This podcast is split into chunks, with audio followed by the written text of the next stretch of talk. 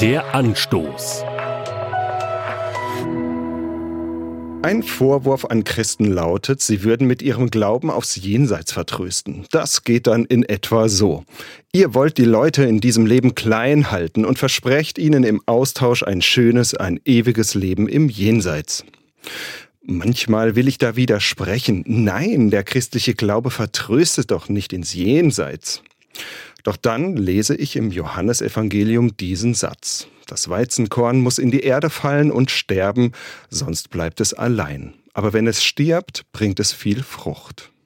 Jesus spricht hier bildlich von sich selbst und spielt auf seinen baldigen Tod an, der wiederum tatsächlich einige gute Früchte trägt.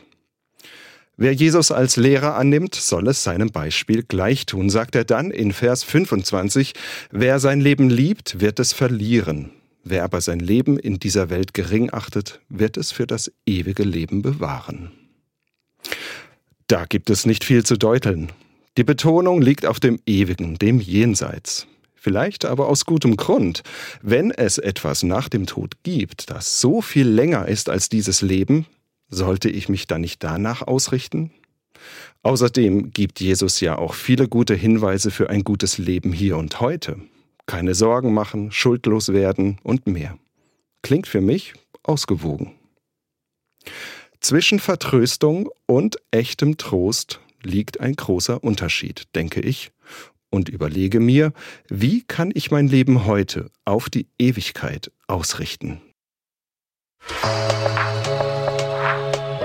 Der Anstoß.